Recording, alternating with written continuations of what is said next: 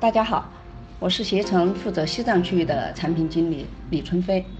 呃，我曾经呢在西藏做了十年导游，对西藏的宗教文化和自然风光呢是有一定的了解。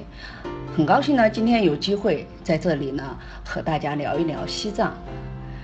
呃，那么说起西藏呢，嗯，很多人会感觉到它是一个很遥远而神秘的地方。那么的确呢，西藏是很遥远的。遥远呢，主要是是指的它的地理位置。呃，那么西藏呢是在我们国家青藏高原的西南部，平均的海拔呢是在四千米以上，被认为是地球上除了南极、北极这两极之外的第三极，也被称为呢是雪域圣地、世界屋脊。在两千零六年以前呢，只有飞机和汽车可以进出藏，啊，两开通了青藏铁路，目前呢是有飞机、火车、汽车这几种交通工具呢都可以到达，所以呢现在已经是不算遥远了，呃，那么西藏的神秘呢，呃，一个呢是指它的宗教文化，呃，它有完整的藏密体系。在西藏呢，有百分之九十的人口呢都是藏民族，几乎呢是全民信教，主要是信奉藏传佛教和本教。那么到西藏旅游呢，呃，比较适宜的季节呢是每年的三月到十月，嗯，其中呢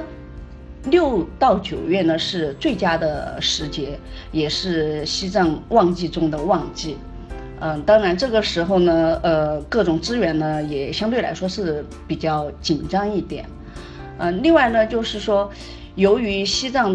空气稀薄，含氧量低，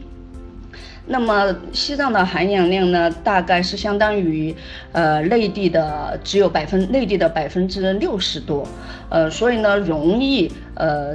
发生高原反应，很多人呢提到西藏呢，就说害怕高原反应，觉得很危险，嗯，不敢去，很害怕。其实高原反应呢是，呃，就是我们人从平原地区啊去到高原，我们自身的身体器官的一个自动调节，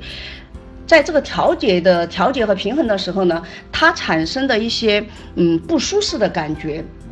比如说呃头晕。头痛、胸闷、失眠、恶心、呕吐等，就这些现象，这些现象呢，就是高原反应。但是通常呢，呃，两到三天的话，一般的人呢都能够适应，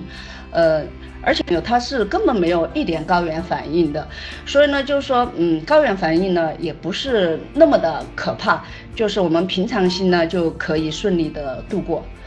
嗯，由于呢，这西藏的海拔高，空气稀薄呢，阳光透过这个大气层照射下来的时候呢，它的能量损失的比较小，所以呢，它的辐射很强。嗯，所以到西藏旅游呢，一定是要做好防晒的保护，因为呢，不仅仅是说晒黑，主要是怕晒伤。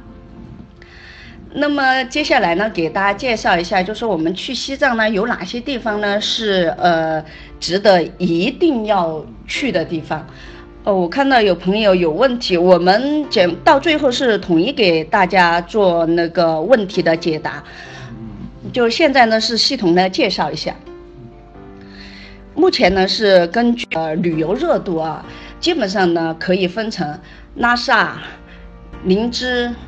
呃，日喀则、阿里和山南这几个地区啊，旅游地区。那么，首先我们呢，不管是呃飞机也好，火车也好，基本上呢，我们是第一站呢，大部分是到达拉萨。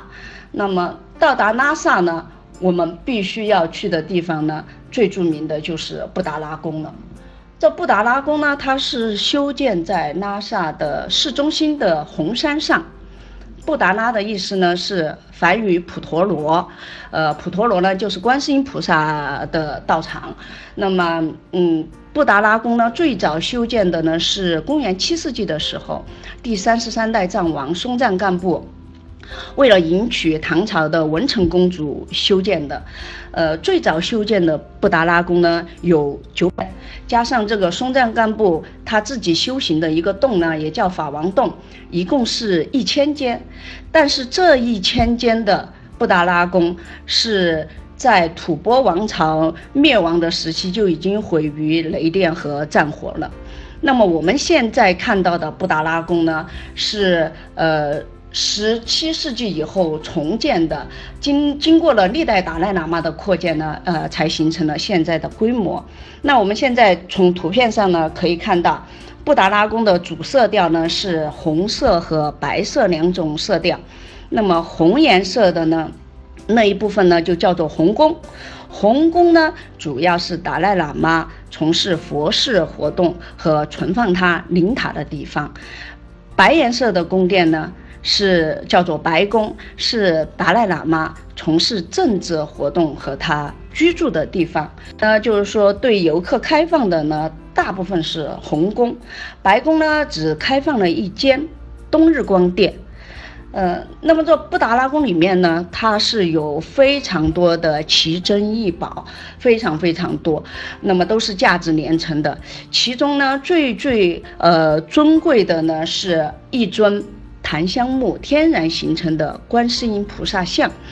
那么这一尊檀香木天然形成的观世音菩萨像呢，是呃藏王松赞干布在七世纪修建布达拉宫的时候呢，派人从尼泊尔的南部森林里面寻访到的，嗯，是他的本尊神，呃。完全是天然形成的，所以这也是它最最殊胜、最最神奇的地方。后后面呢，只是说呃给它涂了金粉，然后着了色，嗯，这个呃。观世音菩萨七世纪开始呢，它是呃就供奉在布达拉宫，但是因为呃七世纪的布达拉宫毁于雷电和战火了嘛，只剩只剩下了两处建筑，一处呢就是存放这个圣观音像的帕巴拉康，一处呢就是呃松赞干布修行的法王洞，呃，那么中途呢。这一个呃，经过战争的时候呢，有很多次呢，这一尊圣观音像呢都被战败者呢带出了这布达拉宫，带出了拉萨，就流落到了民间，辗转在各个部落的首领当中。但是每一次呢，他都能够被完好无损的、很神奇的被送回布达拉宫。所以呢，这一尊檀香木形成的，呃，天然形成的观世音菩萨像呢，是在藏传佛教徒的心目当中的地位呢是非常。那么我们去到那个布达拉宫的时候呢，一定要好好的在帕巴拉康呃这个殿堂前，呃，去好好的呃看一看。嗯，之前在我做导游的时候呢，呃，我在嗯那边的时候呢，是可以。几乎是零距离、零距离的，就是看到这一尊佛像，但是现在呢，都已经在在比较前几年吧，就已经不能够，呃，那个殿堂就已经不能够上去了，只能是在下面看，嗯，而且呢，现在布达拉宫能够看到的殿堂呢，也都是越来越少了，所以呢，就建议朋友们，如果是想要有去西藏的计划的话，希望是能够。尽尽早去，因为像这种民族地区的话，特别是像布达拉宫这样的世界文化遗产的话，它就是说是可能，呃，殿堂我们能够看到的是越来越少，都保不定哪一天就不给开放了，保护文物了。所以呢，我们是尽量的能够早一点的去到西藏。嗯，那么布达拉宫呢，嗯，给大家介绍呢，它是达赖喇嘛的东宫。就是说，冬天呢，他住在布达拉宫；夏天呢，他是住在罗布林卡。呃，这这这一个景点呢，是也是西藏的一张名片，那当然是在拉萨是必须要去的。第二个呢，就是说，在拉萨市区呢，还有一个呃非常神圣的一座寺庙呢，叫做大昭寺。大昭寺呢是呃最神圣的一座寺庙，因为呢在这个里面呢供奉了一尊释迦牟尼佛在世的时候亲自开光的十二岁释迦牟尼佛的等身佛像，啊，那就是说和他十二岁时候的身高、体型和面貌面貌一模一样的这个塑像。释迦牟尼佛在世的时候呢，呃，当时呢是一共塑了三尊等身佛像，分别呢是八岁的，呃，十二岁的。二十五岁的这三尊佛像塑好了以后呢，是由释迦牟尼佛亲自开光的，所以非常非常神圣。嗯，八岁的等身佛像呢，呃，是被尼泊尔的赤尊公主带到了西藏，在文革的时候呢，头部被破坏了，后来进行修复的，现在是供奉在拉萨的小昭寺。二十五岁的等身佛像呢，是据佛经的记载呢，已经沉入了印度洋海底。所以呢，现在全世界唯一的一尊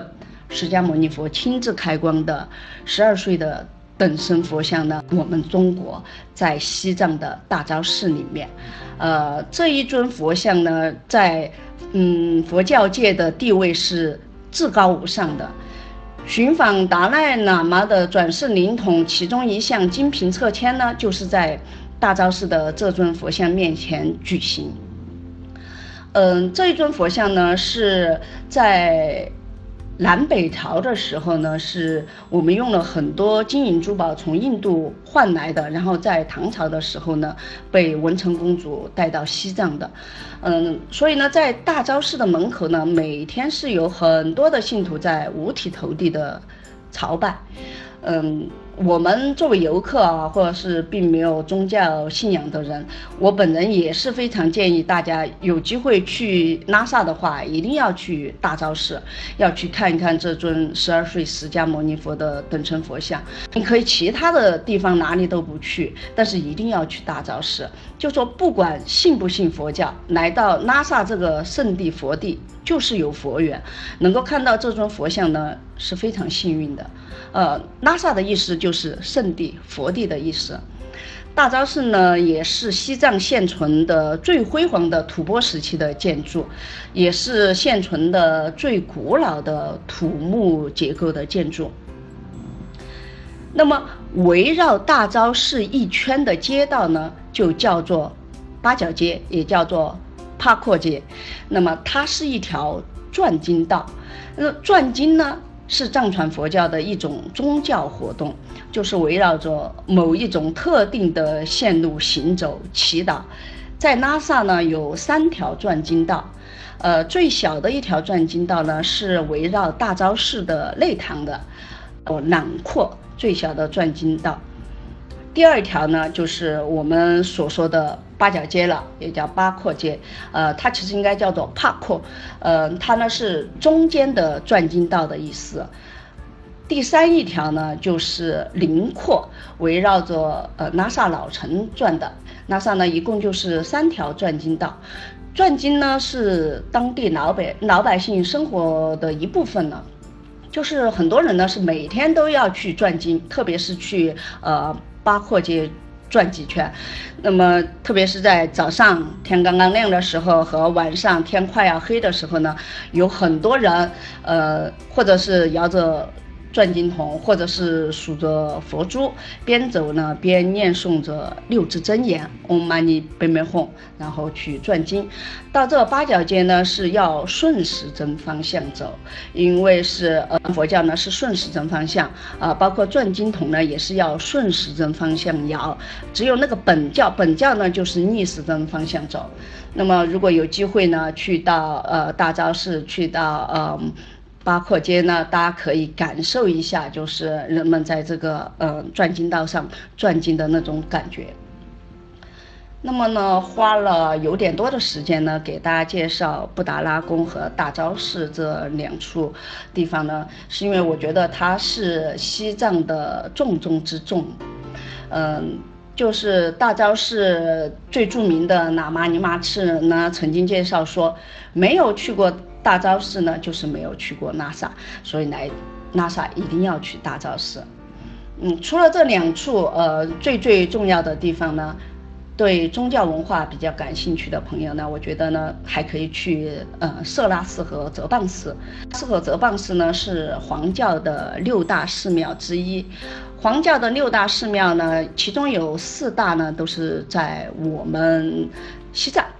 呃色拉寺、泽蚌寺，然后甘丹寺、扎什伦布寺和青海的塔尔寺、甘肃的拉卜楞寺。那么色拉寺呢，它主要是看辩经，看喇嘛辩经，就是每周一到周六的下午三点开始呢，呃，是向游客开放的，呃，就是呢，呃。喇嘛们呢，在那个辩经场，在嗯色拉寺的辩经场呢，就是通过肢体语言来辩论佛法，其实也是学习佛法的一种方式，呃，类似于我们上讨论课一样的。就说站站着的人呢是提问，坐着的人呢是回答，嗯，气氛呢是非常的热烈的，又可以去看一下。另外一个呢，呃，哲蚌寺呢，它是黄教最大的。寺庙，呃，它其实也就是一个佛学院。哲蚌寺最著名的呢，就是每年的藏历七月雪顿节时的时候展佛。呃，那么什么是展佛呢？就是呃，把一副巨大的唐卡呢，呃，从那个山上的巨型展佛台上慢慢的打开。然后供人们顶礼膜拜，有机会正好碰到这个时间去西藏的话呢，可以去去看一下，去感受一下。嗯，拉萨呢还有一个地方呢是也是比较值得去看的，就是达赖喇嘛的夏宫罗布林卡。罗布林卡呢藏语的意思呢是宝贝园林，嗯，它是达赖喇嘛的夏宫，就是说达赖喇嘛夏天呢居住的地方，在布达拉宫的。罗布林卡里面呢，有中央政府专门为第十四世达赖喇嘛，就是现在在国外的那一位达赖喇嘛修建的宫殿。在这个宫殿里面呢，有一间殿堂的三面墙上的壁画呢，讲述了藏民族的历史。是从藏族的起源一直到西藏和平解放，呃，整个呃藏民族的历史，它是以绘画啊，以壁画的形式呢表现出来的。有机会的话呢，可以去呃看一看。这个图片上呢，就是呃专门为十四世达赖喇嘛修建的宫殿。呃，拉萨市区的主要景点呢，就是这一些。